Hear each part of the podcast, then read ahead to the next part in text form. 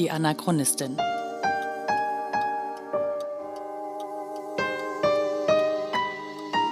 Ein Podcast über die Lebensgeschichte des Widerstandskämpfers Theo Hespers und seiner Nachfahren. Folge 32. Ein Kongress in Dublin.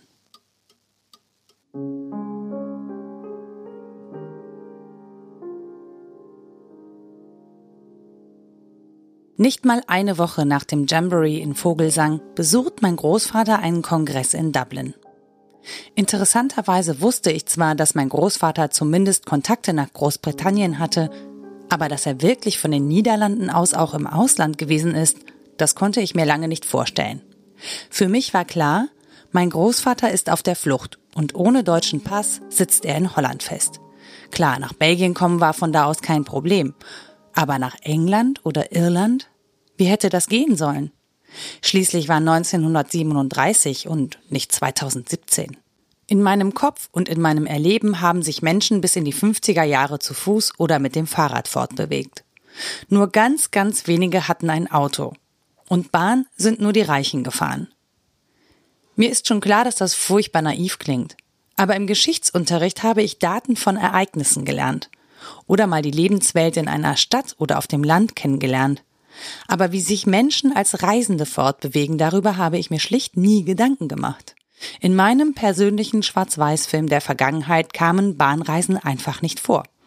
Und so frage ich also meinen Vater im Dezember 2014 Folgendes zu den Reisen meines Großvaters.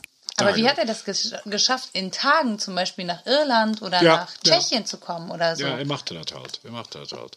Dann raste, der, raste der wie ein Verrückter zur Bahn. Mit dem Auto? Nee, mit der Bahn muss er gefahren Mit, mit der Bahn natürlich. Und mit dem Schiff? Mit dem Schiff, mit dem Schiff ist er geflogen.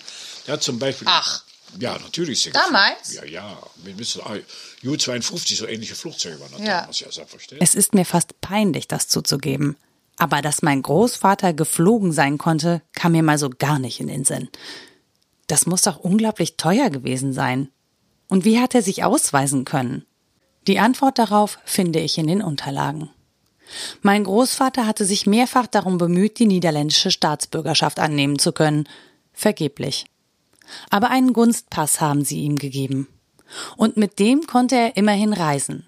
Zwar nicht nach Deutschland, aber sonst überall hin. Trotzdem ist es erstaunlich, dass er den überhaupt bekommen hat. Denn bereits im Februar 1935 wurde ihm ja die deutsche Staatsbürgerschaft aberkannt.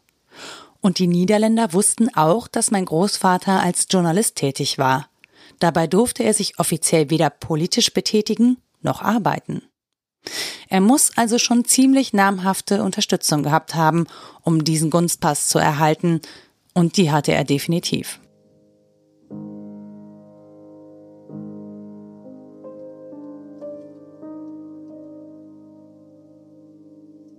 Denn mein Großvater hat für verschiedene Publikationen geschrieben, an denen auch niederländische Journalisten und Politiker beteiligt waren. So zum Beispiel für die niederländische Eenheid door Demokratie, EDD, also Einheit durch Demokratie. Sein Kontaktmann bei der EDD war Piet Breinen. Es hat ein bisschen gedauert, bis ich herausgefunden habe, wer Piet Breinen eigentlich ist. Denn in den Gestapo-Unterlagen ist der Name falsch geschrieben. Dort steht er als Piet Breinen, also mit EY statt mit IJ. Dank Wikipedia weiß ich inzwischen ein bisschen mehr über den lieben Piet. Sein richtiger Name war Pieter Breinen van Houten. Er hat als Korrespondent beim niederländischen The Telegraph gearbeitet, zumindest offiziell. In Wirklichkeit aber war er Geheimagent und hat für den holländischen Nachrichtendienst GS3 und den britischen MI5 gearbeitet. Spitzname The Cat. Ich habe keinen blassen Schimmer, ob mein Großvater das zu Beginn seiner Tätigkeit schon wusste. Aber mit solchen Kontakten ist es natürlich nicht allzu schwer, einen Gunstpass zu bekommen und die Niederlande in Richtung Großbritannien oder Irland zu verlassen. Ab wann mein Großvater für die EDD tätig war, lässt sich nicht so genau herausfinden. Die Publikation wurde 1935 gegründet und richtete sich sowohl gegen den Nationalsozialismus als auch gegen den Kommunismus. Ich habe Informationen darüber gefunden, dass mein Großvater ab 1938 wöchentlich Artikel für die EDD geschrieben hat und dafür auch bezahlt wurde. Es ist aber gut möglich, dass er Breinen bereits vorher kannte. Außerdem schreibt mein Großvater für eine katholische Widerstandszeitschrift namens Der Deutsche Weg. Und er erhält finanzielle Unterstützung vom katholischen Flüchtlingskomitee in Utrecht.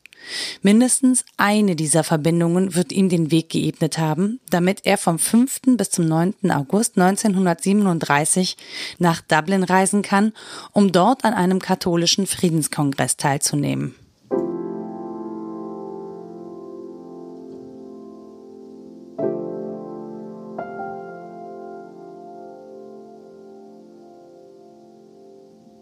Er befindet sich in Begleitung des niederländischen Politikers Jos Serrarens.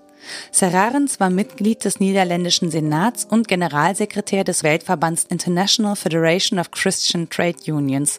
Das könnte die internationale Vereinigung christlicher Unternehmer gewesen sein. Weiß ich aber nicht so genau. In seinem ersten Verhör vom 16. April 1942 im Gefängnis in Wilhelmshaven gibt mein Großvater zu dieser Reise nach Dublin Folgendes zu Protokoll.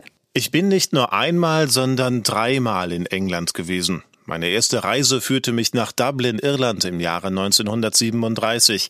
Meine Einladung erfolgte zu einer internationalen katholischen Friedenskonferenz. Die Konferenz war von englischen und irischen Katholiken einberufen worden. Die Konferenz wollte einen eventuellen Krieg verhindern und sollten die Katholiken in den einzelnen Ländern hierfür tätig sein. Ich verfolgte den Zweck, bei dieser Gelegenheit Persönlichkeiten kennenzulernen, die für das Los der flüchtigen Katholiken eintraten. Und auch im Verhör von Antonia Verhagen, der Geliebten meines Großvaters, finde ich einen Hinweis auf diese Reise nach Irland. Ich will noch hinzufügen, dass Hespers kurze Zeit nachdem ich ihn kennengelernt hatte, einmal nach Paris gefahren ist und später einmal nach Dublin, Irland. Von diesem Kongress brachte er auch eine englische Zeitung mit, in der ein ausführlicher Artikel über den Verlauf des Kongresses stand. Weiter war ein Gruppenbild in dieser Zeitung enthalten, auf dem auch Hespers zu sehen war. Noch während ich das lese, denke ich, ach, es gibt ein Gruppenbild? Ich hätte wirklich zu gerne dieses Bild. Und was ist leichter, als ein paar Suchbegriffe bei Google einzugeben und ganz vielleicht dieses Bild zu finden? Aber so einfach war es dann doch nicht. Denn zu diesem Zeitpunkt wusste ich weder, wie der Kongress in Dublin hieß, den mein Großvater besucht hat, noch wann der eigentlich stattgefunden hat. Details, die eigentlich, finde ich, zwingend in das Protokoll gehört hätten, wenn man schon jemanden verhört. Für mich nur ein weiterer Beleg dafür, dass es den Nazis nicht so sehr um Beweise ging. Sie wollten Tatsachen schaffen, und wenn die da waren, nahmen sie es mit den Details auch schon nicht mehr so genau. Genauso wenig wie mit der richtigen Schreibweise von Namen. Wie also komme ich jetzt an die Informationen, die ich gerne hätte? Zwei Hinweise bleiben mir am Ende. Ich finde die Abkürzung CCIR, die ich mit Catholic Committee for International Relations übersetze. Damit bin ich schon ziemlich nah dran, nur dass das zweite C nicht für Committee, sondern für Council steht. Den zweiten Hinweis finde ich ebenfalls im Verhörprotokoll von meinem Großvater. Auf dieser Konferenz lernte ich einen Herrn Epstein aus einer Stadt bei London kennen. Auf meine Frage hin, ob er mir eine Verbindung zu englischen Journalisten machen könne, erhielt ich von ihm die Adresse des englischen Journalisten der Zeitung News Chronicle. Der Name des Journalisten ist mir nicht mehr in Erinnerung. Hierdurch entspann sich ein längerer Schriftverkehr, der sich bis zum Ende 1938 hinzog. Durch die Vermittlung des englischen katholischen Komitees erhielt ich im Dezember 1938 ein Visum und konnte somit eine erneute Reise nach London antreten. Was ich ja inzwischen gelernt habe, mein Großvater hat nicht mit irgendwelchen Personen zu tun. Viele seiner Kontakte sind durchaus einflussreiche Menschen. Also tippe ich den Namen Epstein bei Google ein zusammen mit CCIR. Ich lande bei einem John Epstein mit Doppel-P und finde tatsächlich einen Artikel über den Kongress in Dublin. Treffer. Im Online-Portal JSTOR kann ich nach meinem Login folgenden Artikel lesen. A Conference in Dublin, August 1937 by Stephen J. Brown, erschienen in Studies, an Irish Quarterly Review, Volume 26, Number 103, September 1937. Im Artikel heißt es über den Kongress In July of last year the Catholic Council of International Relations convened in London a conference of Catholics belonging to different nationalities for the purpose of discussing certain international problems in the light of Catholic principles. The main subject chosen was the task of Catholics in the maintenance of European order. Valuable papers were read, views were exchanged, and certain conclusions were reached. The conference proved so successful that it was decided to hold another in the following year, and the venue fixed upon was Dublin. The Second Catholic International Conference was held from August 5th to 9th. Ta Da war nun endlich auch das Datum zur Konferenz. Und John Epstein war nicht nur damals ein einflussreicher Mann, er ist nach wie vor ein wichtiger Autor. Sein Buch The Catholic Tradition of the Law of Nations von 1935 wurde zuletzt 2008 neu aufgelegt. Leider ist in dem Artikel, den ich bei JSTOR gefunden habe, kein Foto. Aber immerhin habe ich Anhaltspunkte, wo ich suchen könnte. In ungefähr allen englischen Zeitungen, die zu diesem Zeitpunkt erschienen sind. Bislang habe ich allerdings nicht im Ansatz eine Ahnung, wie ich da so ohne weiteres rankomme, zumal ich erst mal wissen müsste, welche Zeitungen 1937 überhaupt alle in England und Irland erschienen sind. Die überregionalen scheinen mir da die beste Anlaufstelle, aber ich fürchte, zugunsten der Geschichte muss ich diese Recherche leider erstmal hinten anstellen.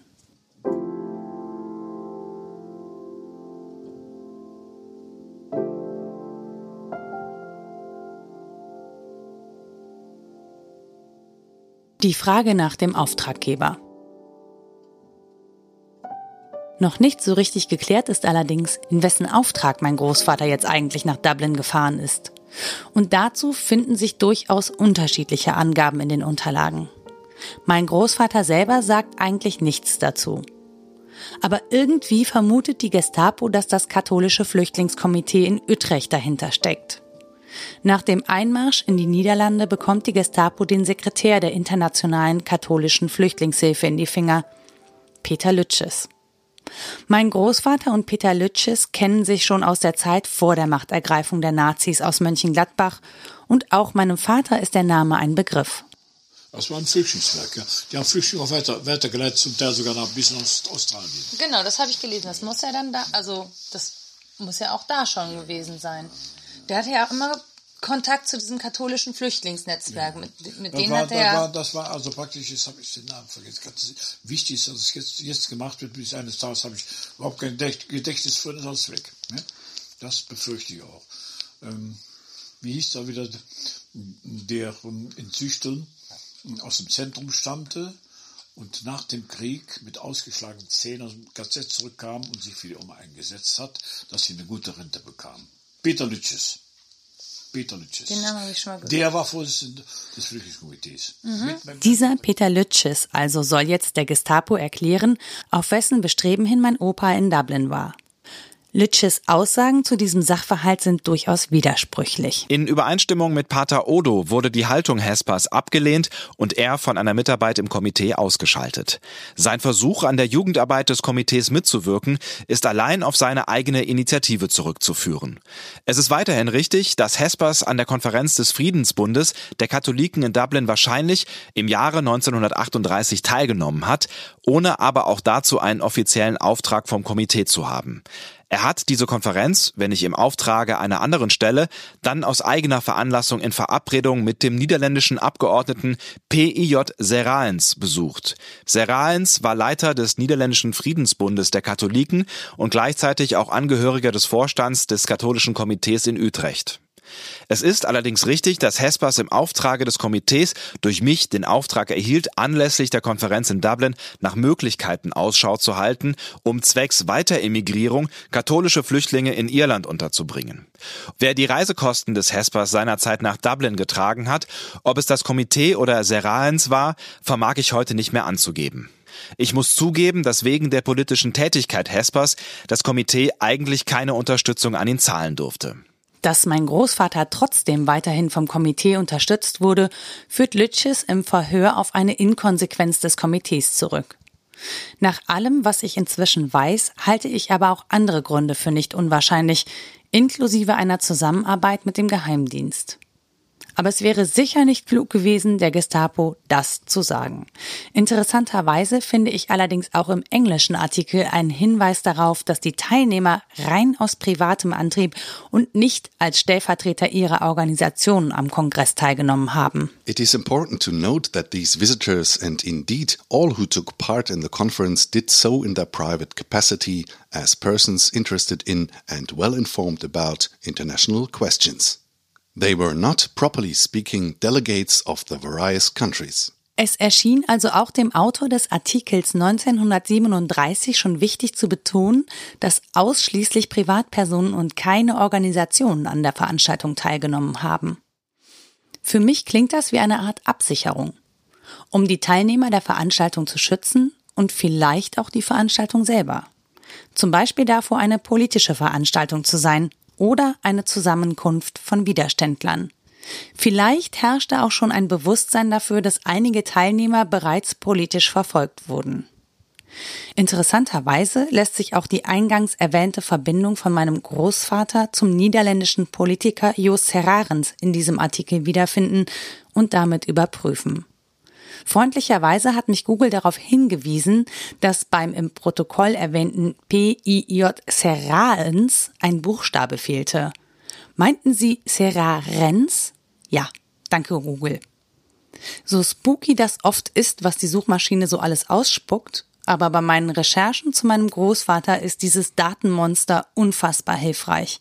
Und so heißt es im Artikel über Jos Serrarens, In the fifth and last paper, Mr. P.J.S. Sararens, Secretary General of the International Federation of Christian Trade Unions, came before the conference with a proposal to hold at The Hague next year a Catholic Peace Congress on a large scale.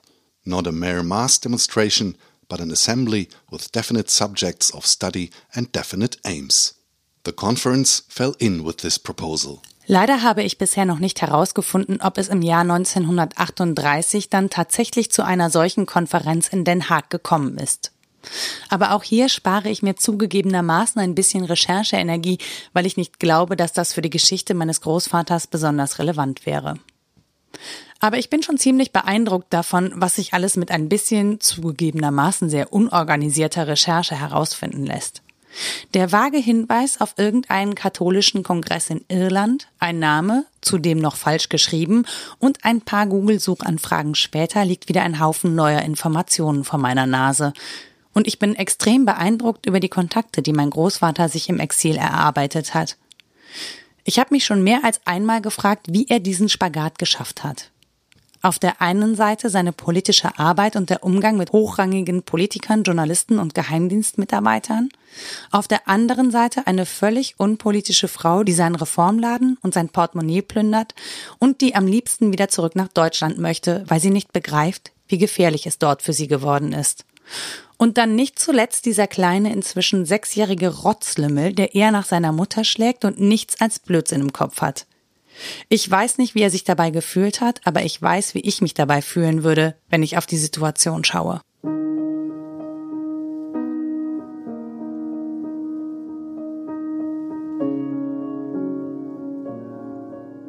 Ich sehe einen kleinen Jungen, der sich nach seinem Vater sehnt und der einen Vater erlebt, dem die politische Arbeit wichtiger ist als die eigene Familie. Aus den Augen eines Kindes betrachtet eine nicht nachvollziehbare Zurückweisung. Denn was bitte kann wichtiger sein, als zu schreien, zu rennen, zu spielen und zu lachen? Ich sehe eine Frau, die gezwungen ist, an einem Ort zu leben, an dem sie nicht sein will. In einem Land, dessen Sprache sie nicht spricht. Ohne ihre Familie, fernab der Welt, die sie kannte und als ihr Zuhause betrachtet hat. Die längst die Liebe ihres Mannes an eine andere Frau verloren hat und an sein politisches Engagement. Ich sehe einen Mann, der sich verantwortlich fühlt für die Geschicke seines Landes, der eine Mission hat und bereit ist, alles dafür zu opfern. Sich ebenso wie seine Familie. Der dieser Mission alles unterordnet und trotzdem versucht, seine Pflichten zu erfüllen. Der Freiheit für sich und andere fordert und dabei selbst nicht frei sein kann. Und ich bin erschüttert, wie viel Leid auf dieser ganz persönlichen Ebene entsteht, weil mein Großvater für etwas kämpft, das wir heute wie selbstverständlich als gegeben hinnehmen. Als unser Recht und als etwas, das einige in diesem Land lieber nicht teilen wollen. Frieden und Freiheit. Nichts davon ist zu haben ohne Demokratie. Und nichts davon ist zu haben, ohne dass wir es mit anderen teilen.